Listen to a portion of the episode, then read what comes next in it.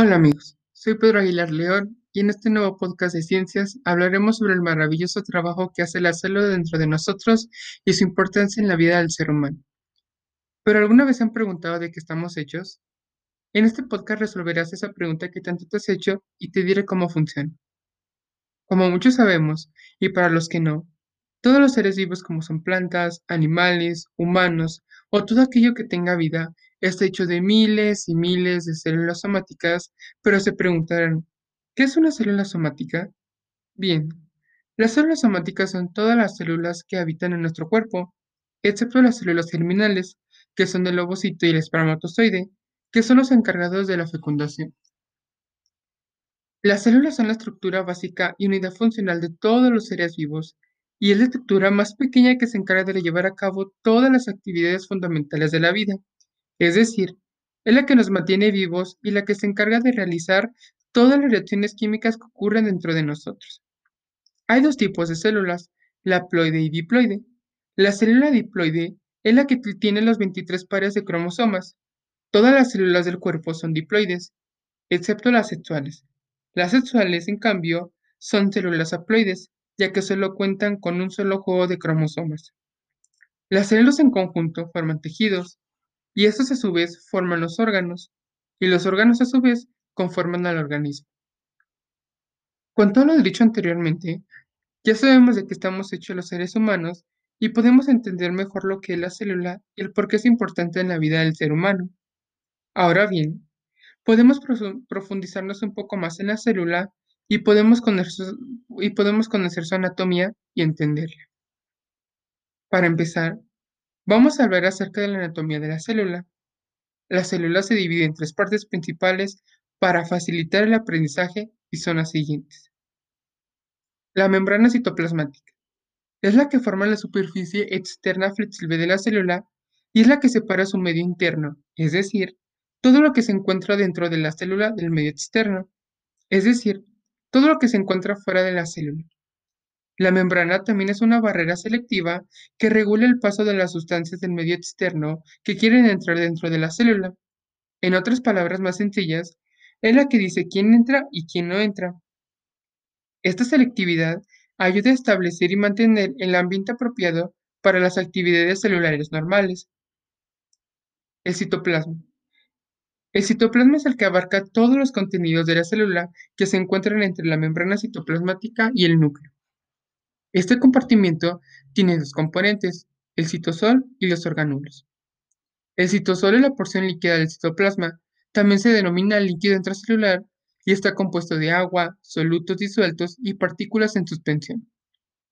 Dentro del citosol se encuentran varios tipos de orgánulos, cada uno de ellos tiene una forma y función característica.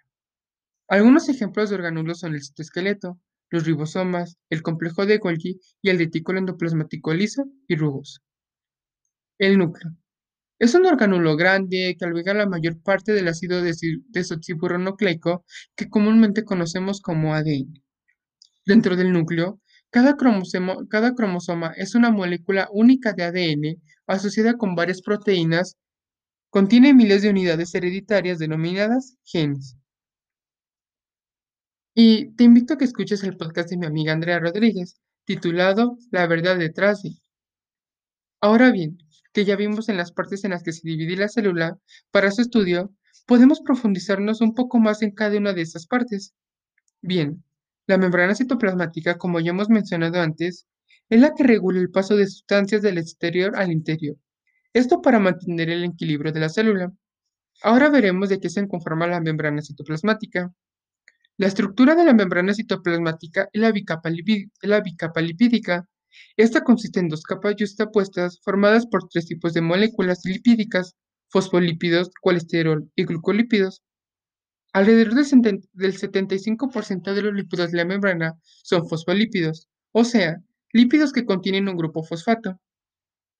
El resto de los lípidos está representado por colesterol, alrededor del 20%, un esteroide con un grupo H unido a él y varios tipos de, glucolípidos, alrededor del 5%, que son lípidos con grupos de carbohidratos. La disposición en bicapa lipídica es el resultado de la naturaleza anfipática de los lípidos, lo que significa que tienen tanto partes polares como no polares. En los fosfolípidos, el segmento polar es la cabeza que contiene fosfato y es hidrófila, o sea, es la que sí se lleva bien con el agua. Los segmentos no polares están formados por dos colas de ácidos grasos largos, que son cadenas hidrofomas. Esto quiere decir que esta no se lleva con el agua. Ahora veremos el citoplasma. El citoplasma está formado por todos los contenidos celulares entre la membrana citoplasmática y el núcleo, y tiene dos componentes, el citosol y los orgánulos. El citosol es la porción líquida del citoplasma que rodea los orgánulos y constituye alrededor del 55% del volumen celular total.